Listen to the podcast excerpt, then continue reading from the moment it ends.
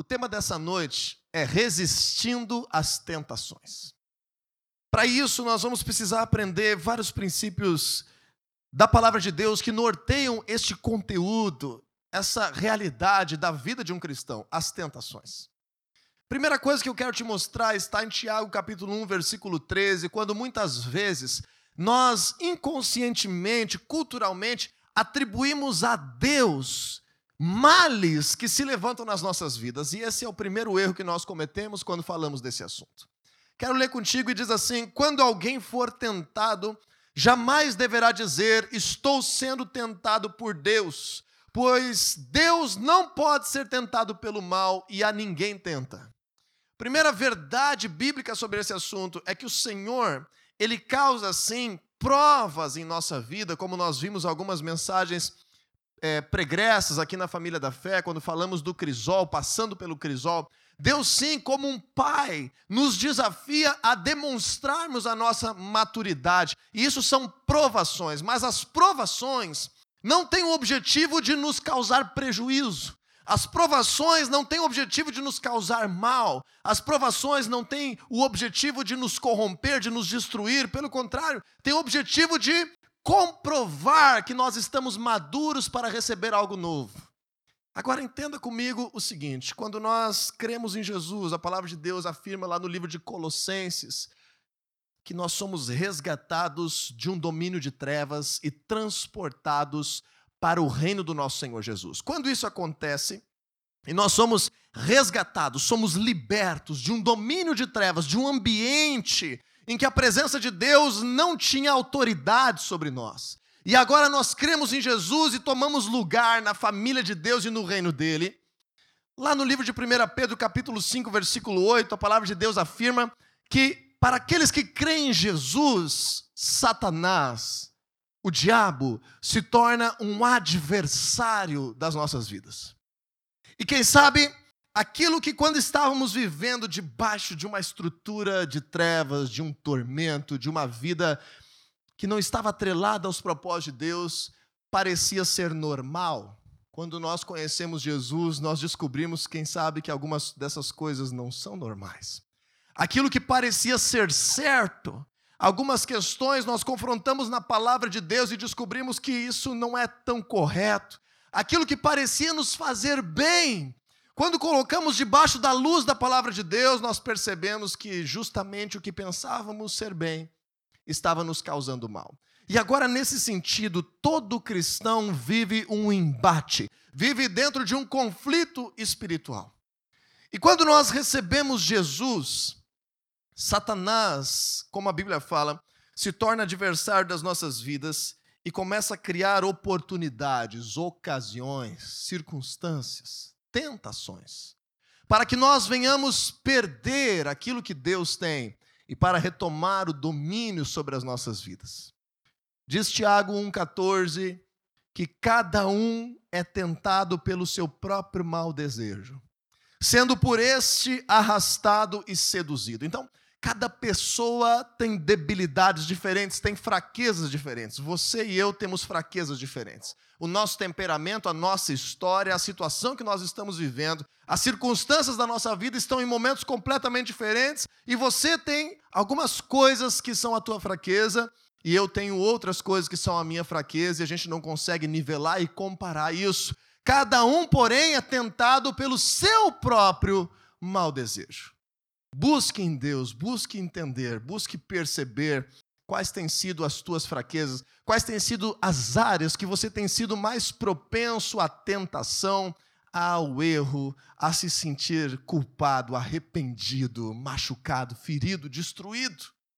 Porque é isso que o reino das trevas faz com as nossas vidas.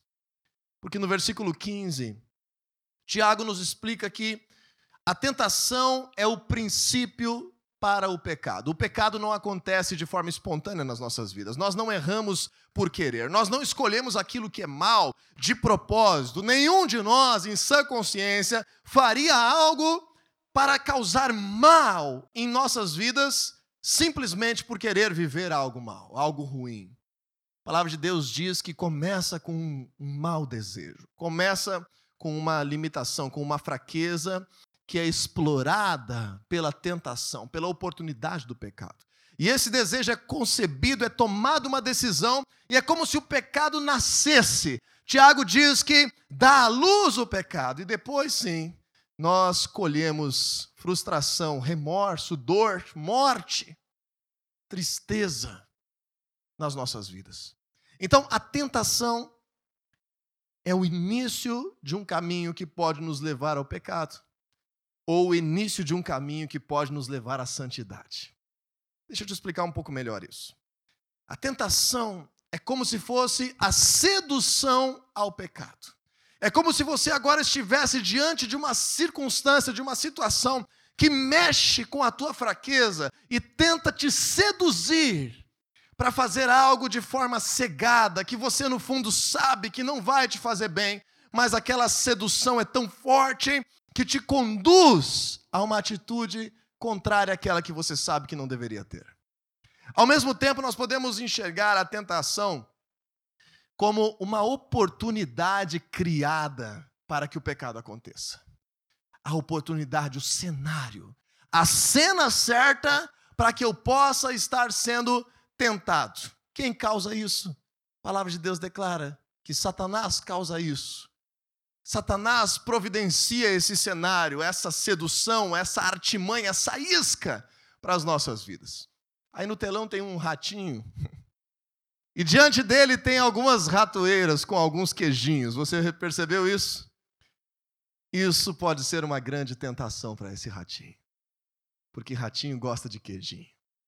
E de repente, esse queijinho, mesmo que é pequeno diante daquela grande armadilha que o espera, pode seduzir o seu olhar, a sua mente de tal forma que ele fique cegado e vá ao encontro deste queijinho, não percebendo que a morte está à sua espera.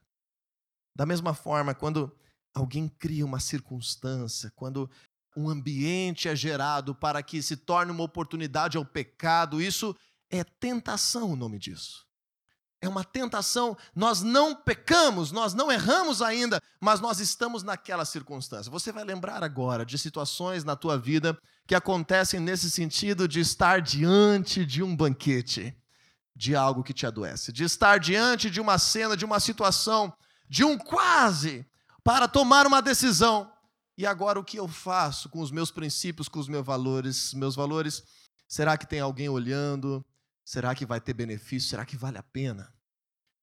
Tem um ditado na nossa sociedade que diz assim: a ocasião faz o ladrão. Você já ouviu esse ditado? A ocasião faz o ladrão. Então, as pessoas são orientadas a dizer assim: olha, não dá bobeira, não deixa, não deixa a tua mala sem cadeado, não deixa o teu celular em cima da mesa no restaurante, não deixa ah, o teu carro aberto, não deixa a tua casa aberta, porque a ocasião faz o ladrão. Mas eu te pergunto, toda ocasião faz de qualquer pessoa um ladrão? Hoje mesmo você está aqui diante de muitas coisas que não te pertencem. A ocasião faz de você um ladrão? Não.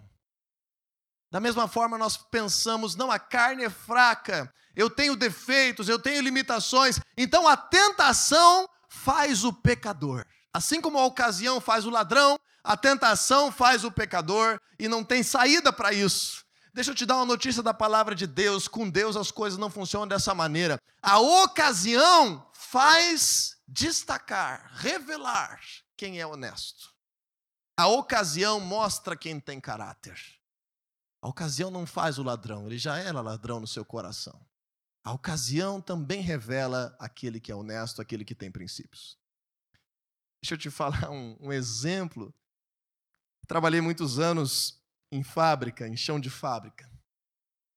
E no último trabalho que eu tive, que durou alguns anos, lá na cidade de Lajeado, por nove anos, eu estive trabalhando e morando lá, uma fábrica de móveis. O pessoal de um dos setores tinha um hábito que, de vez em quando, quando tinha alguém novo na empresa, eles pegavam, não estou dando ideia para ninguém, uma moedinha de um real e colavam no chão do corredor. Então todos os marceneiros ficavam trabalhando de cabeça baixa na sua bancada, mas com o cantinho de olho, ficavam ali percebendo aquele novato passando. E normalmente qual era a cena que se via? O rapaz olhava aquela moeda de um real no chão, dando bobeira, e se agachava. e o pessoal já começava a se finar de rir. A ocasião não faz só o ladrão, a ocasião também revela o honesto. A ocasião revela o homem de caráter, a mulher de caráter. Da mesma forma eu te digo, a tentação não faz o pecador, a tentação também mostra a santidade, a vitória. A tentação também é símbolo de que nós conseguimos vencer a nossa fraqueza. Porque é somente nesse momento que nós podemos perceber se passamos ou não passamos, se vencemos ou não vencemos o inimigo de nossas almas. A partir disso, eu gostaria de te mostrar alguns atributos da palavra de Deus no livro de Mateus. Abra comigo Mateus, lá no capítulo 6 de Mateus. Os discípulos indagam Jesus sobre qual seria a forma mais correta de orar. Eles disseram assim: Jesus nos ensina a orar. Jesus orava e os discípulos não entendiam, não sabiam muito bem como orar. Então eles diziam: Jesus, por favor, nos ensina como é que se ora. E Jesus ensinou e ficou registrado isso nos evangelhos, aquilo que hoje nós chamamos da oração do Pai Nosso. Você já conhece essa oração? Já ouviu falar dela? Jesus começa dizendo: Olha, primeira coisa, chama Deus de Pai, entenda Deus como teu Pai. Outra coisa, Ele não é só meu, Ele é teu também e Ele é nosso. Outra coisa, o Senhor está envolvido nos mínimos detalhes da tua vida, desde o pão que você se alimenta a cada dia, e é Ele que te dá o dom da vida, o pão que você tem na tua mesa. Ore ao Senhor para que a vontade dele seja feita nessa terra, assim como é feita no céu, para que o domínio dele venha, para que o reino dele venha. Ore ao Senhor para que os teus pecados sejam perdoados, assim como você escolhe perdoar as pessoas que te ofendem. Mas tem uma parte dessa oração que por vezes passa despercebida do nosso olhar. No versículo 13 de Mateus capítulo 6, Jesus diz o seguinte como uma pauta de oração. Ele afirma: Não nos deixes cair em tentação, mas livra-nos do mal. O que, que Jesus te ensina a orar? Senhor, estou em tentação, estou diante de uma circunstância difícil, estou diante de uma sedução, estou diante de uma oportunidade difícil que está mexendo com a minha fraqueza. Eu oro ao Senhor, Deus, não me deixa cair em tentação. Perceba que Jesus não fala, não nos deixes ser tentados. Jesus fala, não nos deixes cair em tentação. Por quê? Porque a tentação faz parte da vida cristã e do conflito espiritual que nós vivemos. Deus não tem como nos livrar de ser tentados, mas Deus pode te livrar e me livrar de cair em tentação. Então, o que, que aquele ratinho deveria fazer? No momento que ele avista de forma inesperada, parece um milagre, parece uma oportunidade única, como diriam alguns, um negócio da China. Encontrar assim de bandeja na sala do dono da casa cinco queijinhos que eu amo tanto. Isso deve ligar um radar nas nossas vidas. E o que esse ratinho deveria fazer se ele fosse crente em Jesus seria orar. Fechar os olhos, tirar o olho desse queijinho e dizer: Senhor, me mostra se é a tua vontade, não me deixa cair em tentação. Me livra da morte. Em nome de Jesus. Meu primo morreu semana passada numa ratoeira. Abre os meus olhos espirituais agora. Jesus nos ensina: não nos deixes cair em tentação. Agora entenda que é justamente no momento que nós estamos fracos que nós precisamos orar. As pessoas esperam pecar para orar. É muito melhor você orar antes do que orar arrependido. É muito melhor você orar antes de tomar uma decisão do que orar com o coração amargurado, ferido e machucado pelo pecado. O apóstolo Paulo nos ensina: o poder de Deus se aperfeiçoa na fraqueza. Quando sou fraco, então é que sou forte. Por quê? Porque são nesses momentos que eu preciso me voltar para Deus. Então, ore por aquilo que se apresenta como tentação na tua vida. Não queira ser como aquele rato malandro, aquele que vai indo mais perto e chega no limite da sua própria fraqueza e dá uma cheirada naquele queijinho. Quem sabe ele dá uma lambidinha naquele queijinho. E ele anda no limite da sua vida. Eu vejo tantos cristãos que, ao invés de buscar a Deus e quererem ser livres da tentação, acham-se super-heróis e querem andar no limite da sua fraqueza, na beira do precipício, naquele lugar onde estão prestes a enfrentar a morte. Quando você se deparar com uma situação de tentação, primeira coisa, feche os teus olhos e busque direção. Busque direção. Ore lá no meio do teu trabalho. Ore lá dentro de casa. Ore lá no meio da rua. Ore em qualquer lugar. Diz Deus, não me deixe cair em tentação. Porque aconteceu com Jesus isso. Se aconteceu com Jesus, acontecerá conosco. Se Jesus foi tentado, nós seremos tentados. A tentação faz parte da vida cristã e é uma grande oportunidade de você vencer Satanás e prevalecer na tua vida e te sentir mais vitorioso do que nunca. Então vamos ver como isso aconteceu na vida do nosso Senhor Jesus. Volte três capítulos, por favor. Mateus capítulo 3. Mateus 3,16, a palavra de Deus nos afirma um evento extraordinário na vida de Jesus, que levou a um momento de tentação. Entenda isso comigo. Jesus viveu algo com Deus, Jesus recebeu algo grande de Deus, Jesus foi equipado por Deus para algo novo, e isso gerou uma tentação. Esse evento gerou uma tentação. Mateus 3,16 diz o seguinte: Assim que Jesus foi batizado, saiu da água. Naquele momento o céu se abriu e ele viu o Espírito de Deus descendo como pomba e pousando sobre ele. Perceba que Jesus já tinha o Espírito Santo dentro dele. Jesus foi concebido pelo Espírito Santo. Se alguém tinha o Espírito Santo dentro dele, era Jesus. Jesus cresceu com o Espírito Santo dentro dele. A palavra de Deus diz que o menino Jesus crescia diante de Deus e diante dos homens em estatura e em graça a cada dia. Jesus aprendeu sobre os princípios de Deus, Jesus conversava com os mestres da lei. Jesus tinha a instrução dos seus pais, Jesus cresceu e amadureceu com um coração puro, sem pecado, cheio de Deus. Mas agora chega um momento na sua história, aos 30 anos de idade, em que no seu batismo há um marco de um ciclo novo, de um chamado para algo maior, para algo extraordinário. Te prepara, porque na tua vida esses momentos acontecem de tempos em tempos, quando você está caminhando em um ciclo e provavelmente você passa na prova e o Senhor desata sobre ti um novo tempo e circunstâncias novas, relacionamentos novos, poder de Deus vem. Quem sabe assim como Jesus, você também consegue perceber, uau, parece que eu recebi algo novo de Deus hoje. Parece que o Espírito Santo veio sobre mim em uma nova medida. Isso Jesus viu sobre ele após o batismo. Junto com essa unção liberada, houve uma palavra liberada. Diga assim comigo: uma unção e uma palavra. Veja comigo no versículo 17: Então uma voz dos céus disse: Esse é o meu filho amado, em quem eu me agrado.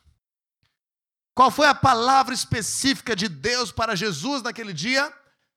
Eu afirmo que tu és o meu filho e eu me agrado de ti, me agrado da tua vida.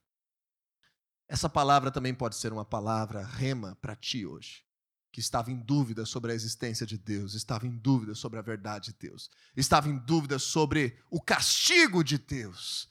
O Senhor quer ser nosso Pai, você é filho de Deus. O Senhor se agrada da tua vida, da tua existência, você é um projeto dele. Só que com base nessa palavra, agora perceba, parece que a Bíblia erra no próximo versículo, se nós não tivermos a clareza da naturalidade, da quase que necessidade espiritual de nós sermos tentados não por parte de Deus, mas porque a cada vez que nós avançamos com o Senhor, nós precisamos também, junto com isso, derrotar a obra das trevas nas nossas vidas. Eu avanço com o Senhor e, junto com isso, eu sou chamado a derrotar a obra das trevas na minha vida. Versículo 1 do capítulo 4. Então Jesus foi levado pelo Espírito ao deserto. Quando aparece na Bíblia, lembra, eu já falei algumas vezes isso, espírito com letra maiúscula. Se trata de qual espírito?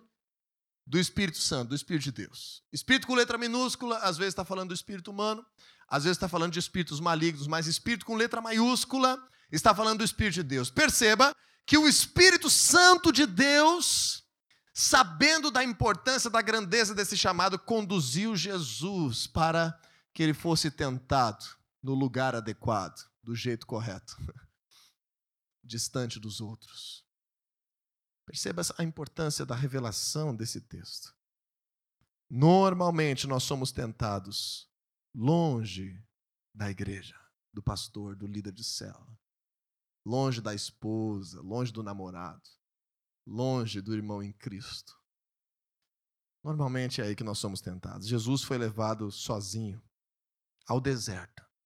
Mas veja, o Espírito Santo levou ele ao deserto, Mateus 4:1, para ser tentado pelo diabo.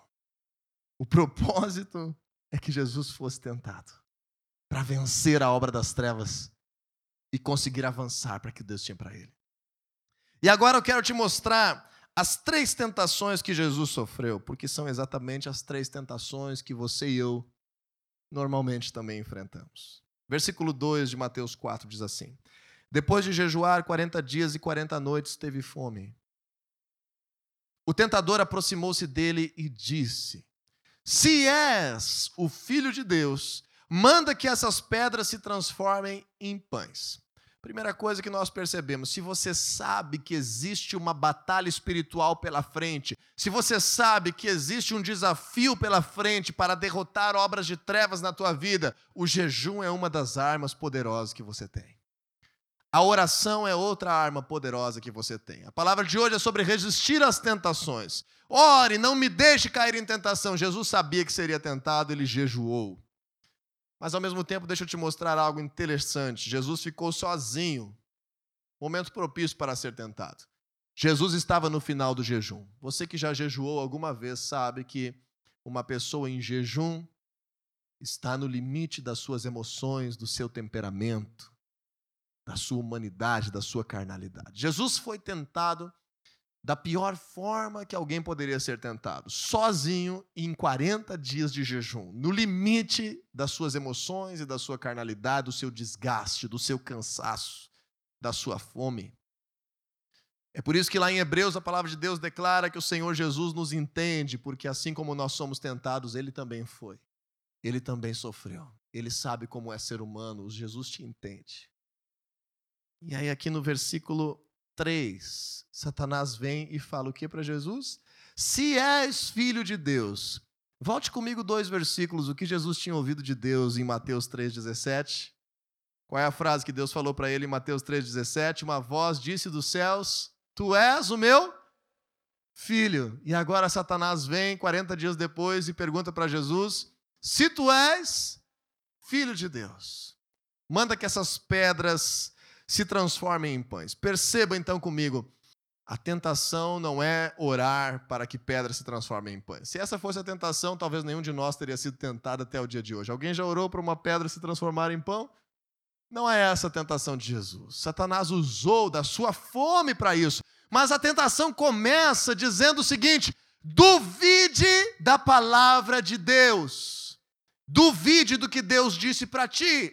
Duvide do princípio que Deus te revelou. Duvide do destino dele. O Senhor disse: Tu és o meu filho amado. E o que, que Satanás disse? Será? Se tu és, ora então. E se essas pedras não virarem pão, eu acho que tu não é.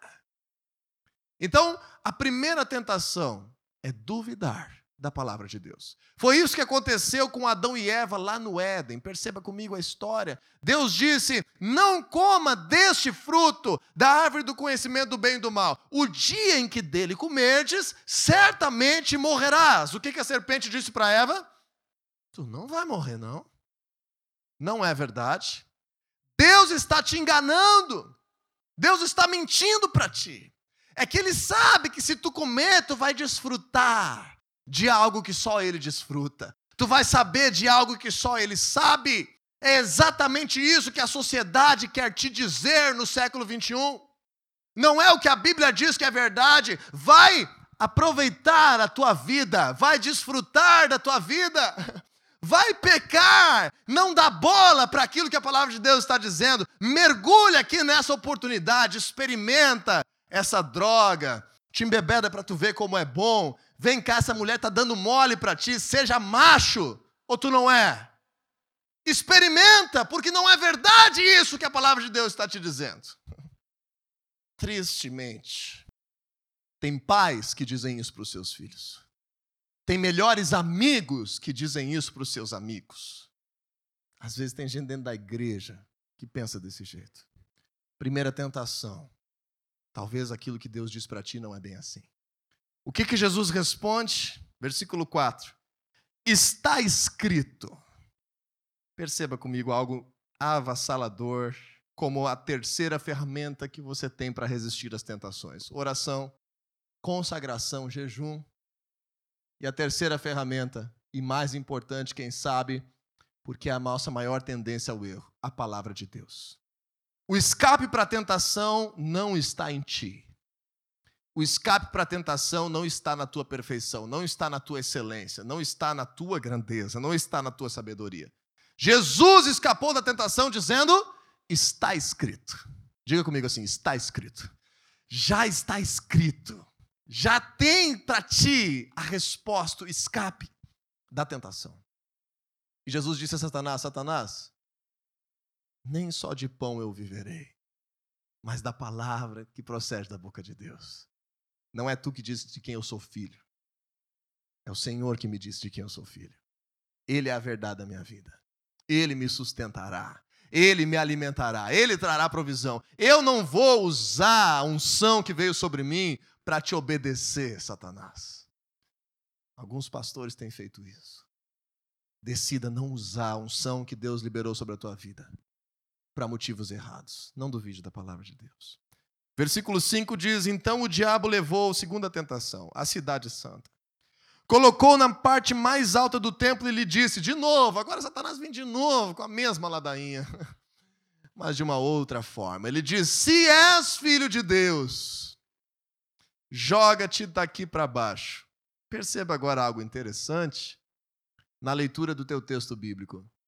Pois está escrito. Quem é que diz que está escrito? O diabo diz para Jesus o que está escrito. O diabo disse: Se és filho de Deus, joga-te daqui para baixo, pois está escrito. Ele dará ordens aos seus anjos a seu respeito, e com as mãos eles o segurarão para que você não tropece em alguma pedra. Talvez Satanás seria um bom professor de teologia, sabe muito da Bíblia. Perceba qual é a tentação aqui. Satanás pegou uma palavra de Deus e confrontou com outra palavra de Deus.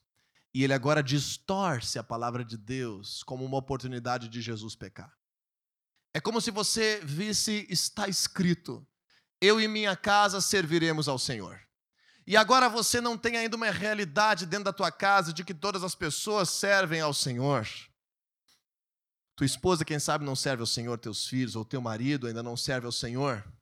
E de repente, uma terceira pessoa se apresenta com uma declaração romântica, amorosa, entregue a tua vida e diz: casa comigo e vamos servir ao Senhor juntos. E daí você pega uma palavra e diz: eu e minha casa serviremos ao Senhor. E aí você pensa: não, mas eu poderia orar pela minha família, eu poderia converter os meus filhos, eu poderia jejuar pelo meu marido, eu poderia trazer os princípios de Deus para minha casa, eu poderia ser um exemplo de um cristão, eu poderia trazer luz e sal para dentro do meu lar e ver a história da minha família diferente. E Satanás diz: não, mas está escrito: sirva ao Senhor com outra pessoa. E aí você corrompe um princípio achando que está fazendo algo correto. Satanás fez isso, ele jogou a palavra contra a palavra. E Jesus, com a sabedoria que veio do Espírito Santo sobre a vida dele, lhe respondeu no versículo 7: Também está escrito: Não ponha à prova o Senhor, o seu Deus. Não use a palavra de Deus de forma distorcida. Não permita criar conceitos, apoiar as tuas mentiras em cima de uma verdade mal interpretada. Cristãos antigos às vezes fazem isso. Não queira apoiar o teu discurso, apoiar aquilo que você não gosta da palavra de Deus em cima de um outro versículo. É assim que existem igrejas que estão apoiando como algo saudável o homossexualismo na constituição familiar. É assim que muitas igrejas estão apoiando a libertinagem, o comunismo, pegando textos isolados e jogando. Não distorça a palavra de Deus. Essa é a segunda tentação. Se você vencer essas duas, Satanás provavelmente vai tentar de uma terceira maneira. No versículo 8 diz assim: Depois o diabo levou a um monte muito alto e lhe mostrou todos os reinos do mundo e o seu esplendor. Qual era o propósito da vinda de Jesus à terra? Pensa comigo. Qual o propósito da vinda de Jesus? No Evangelho de Lucas, capítulo 4, Jesus afirma: Eu preciso ir às outras cidades anunciar o Evangelho do Reino, porque para isso eu fui enviado. O Senhor Jesus veio para ser o Cristo, o Salvador da humanidade. Mateus 28, 18, o Senhor Jesus declara: Toda autoridade me foi dada sobre céus e terra. O propósito de Jesus, o objetivo de vida, a missão, o sonho do seu coração era ser o rei de toda a terra para restaurar o projeto de Deus. Satanás vem com um atalho. Satanás vem com um banquete. Satanás vem com uma proposta, com um caminho mais curto. Satanás vem e diz: Olha, eu vou te dar o teu sonho, eu vou te dar o teu propósito, se tu romper a tua aliança com Deus e fizer uma aliança comigo. Agora deixou a palavra de Deus de lado e jogou sujo mesmo e disse: Faz uma aliança comigo Tu não vai precisar aturar essa gente te apertando, te perguntando, tu não vai precisar passar pelas dificuldades, ninguém vai cuspir na tua cara, ninguém vai te chicotear, não vão colocar uma coroa de espinhos na tua cabeça, tu não vai precisar verter o teu sangue, nem carregar aquela cruz. Tu não vai precisar formar pessoas, te decepcionar com pessoas, confrontar os religiosos. Eu te dou aqui o atalho para o teu sonho. Versículo 9: Se te prostrardes e me adorares. Às vezes as pessoas colocam os seus propósitos acima da sua aliança com Deus. Às vezes as pessoas colocam os seus sonhos antes do que a sua vida com Deus. E por causa disso, num piscar de olhos, voltam as costas para Deus. Por causa disso, num piscar de olhos, abandonam a sua fé. Por causa disso, de um dia para o outro, desprezam aquilo que Deus fez na sua vida por interesse de algo melhor que alguém ofereceu. Jesus respondeu com a palavra e disse: Retira-te, Satanás, pois, da mesma forma que ele respondeu as outras duas vezes, o que, que ele diz sempre? Está escrito: Adore o Senhor, o seu Deus, e só a Ele preste culto que a tua adoração, a tua relação com Deus e a minha estejam acima de qualquer sonho, de qualquer propósito, de qualquer conquista nessa terra. Só a Ele preste culto. Entenda que eu e você não conseguimos salvar a nós mesmos, nós precisamos de Deus. Deus tem vida eterna, Deus tem a solução para o problema do pecado. O Senhor tem coisas tão grandes preparadas para a tua vida. Ele é o melhor pai do mundo. Acredite em mim, se você não recebeu ainda aquilo que você tem desejo, é porque ou você não está ainda preparado, ou as circunstâncias ainda não foram preparadas, ou quem sabe você ainda precisa parar de duvidar, purificar a tua fé, tirar o medo do teu coração, buscar e se consagrar, olhar para Jesus purificar, tirar a, as contradições, as distorções de dentro de ti e crer somente. Jesus venceu a morte, Jesus se tornou o rei de toda a terra, na hora certa, para que durasse até hoje, no momento exato para que você e eu pudéssemos estar aqui hoje. Mas o que eu quero te chamar a atenção nesse final Além de que nós somos tentados exatamente em duvidar da palavra de Deus, em achar que não é bem assim, ou em distorcer os princípios de Deus para o nosso próprio benefício, ou em até mesmo em colocar os nossos sonhos acima daquilo que Deus tem para nós. Quero te mostrar no versículo 11 que o diabo o deixou. E os anjos vieram e o serviram. Lá em Lucas capítulo 4, quando fala da tentação de Jesus, diz que o diabo deixou para voltar em momento oportuno. Entenda essa realidade. A vida de um cristão não é uma vida pior do que antes da sua conversão.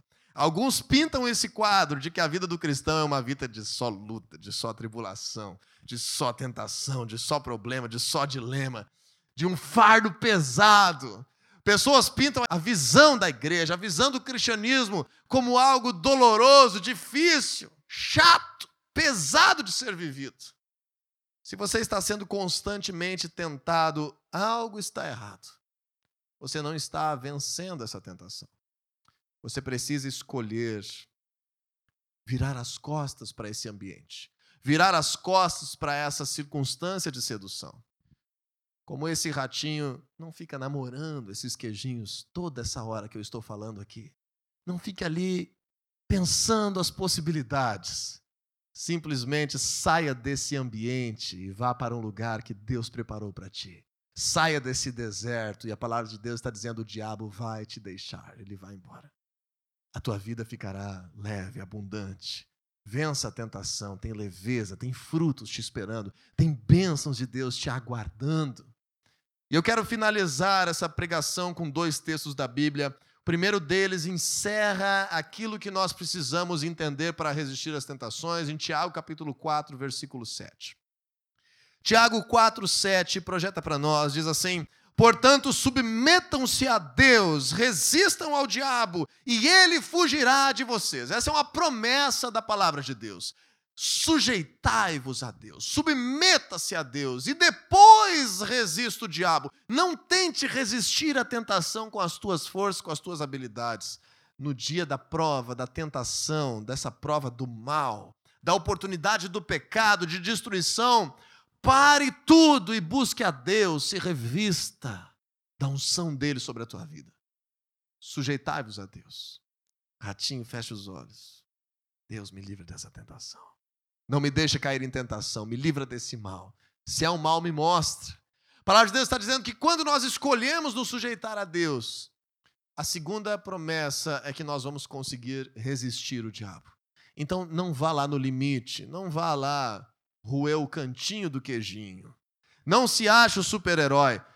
Vire as costas para esse ambiente, resista, levante as armas que você tem. Qual é a arma que você tem? Está escrito. O Senhor me falou, esse é o princípio dele. Porque entenda algo, no momento que nós percebemos a tentação, no momento que nós temos um pecado proposital, como um banquete diante de nós, e isso é consciente nas nossas vidas, automaticamente nós estamos conscientemente também desobedecendo a palavra de Deus, ferindo os seus princípios, ofendendo o Senhor. E é por isso que para um cristão causa tanta dor o pecado. E por vezes nós temos cada vez mais dificuldade de ter um arrependimento verdadeiro, porque nós sabemos que quando escolhemos algo de propósito, sabendo aquilo que o nosso Pai queria para nós, nós estamos ao mesmo tempo ferindo o relacionamento que tínhamos com Ele. O Senhor está te prometendo: escolha resistir e o diabo vai fugir. Satanás vai fugir, ele vai fugir. Se estava difícil até hoje, talvez você estava tentando vencer com as tuas forças. Talvez você estava tentando resolver com o teu braço as coisas da tua vida. Hoje é um dia de nos arrependermos e dizer: Senhor, eu quero te buscar. Eu preciso do Senhor. Eu quero vencer isso na minha vida. Porque eu te digo, não é normal você viver uma vida inteira atribulada. Você viver uma vida inteira debaixo do mau tempo. E isso não é o que Deus tem para ti. Porque 1 Coríntios capítulo 10, versículo 12. A palavra de Deus nos dá dois versículos extraordinários. Primeiro deles, aquele que julga estar firme, cuide-se para que não caia. Ou seja, a tentação faz parte do nosso viver. Cada um está vivendo um momento diferente, mas aquele que está firme, cuide, abre os seus olhos. Tenha humildade na caminhada, não julgue o outro. Cuide para que não caia. Fortaleça as tuas bases, a tua vida. Mas entenda esse princípio que nós vamos finalizar essa palavra. Não sobreveio a vocês, 1 Coríntios 10, 13, tentação que não fosse comum aos homens, e Deus é fiel. Ele não permitirá que vocês sejam tentados além do que podem suportar. Deus não permite que uma tentação seja irresistível. Deus não permite que venha algo mais forte do que aquilo que nós podemos suportar. Nós sempre somos tentados de acordo com o que já recebemos de Deus. E agora a parte mais impressionante desse texto. Mas quando forem tentados, Ele mesmo lhes providenciará um escape para que possam suportar. Busque a Deus na tua vida. Aquele ratinho abre os olhos depois do seu momento de oração e milagrosamente ele começa a perceber que ali não tem só cinco queijos, ali tem cinco ratoeiras. Milagrosamente os seus olhos são abertos e ele percebe é uma emboscada. Vira as costas e segue a sua vida. O diabo vai fugir de ti. O dono da casa não vai deixar aqueles queijos apodrecerem um mês ali se nenhum rato cair ali ele vai ter que ir embora, ele vai ter que mudar de estratégia, ele vai ter que pensar diferente. A tua vida é uma vida debaixo da bênção de Deus e do projeto de Deus. A tentação faz parte dela. Que hoje você possa ter recebido armas do Senhor para resistir às tentações, para orar, para vigiar, para se consagrar, para ter recursos na Sua palavra, para não escolher duvidar daquilo que Deus diz para ti, para não apoiar mentiras em cima de uma verdade parcial e para não colocar os teus próprios projetos acima do teu Deus.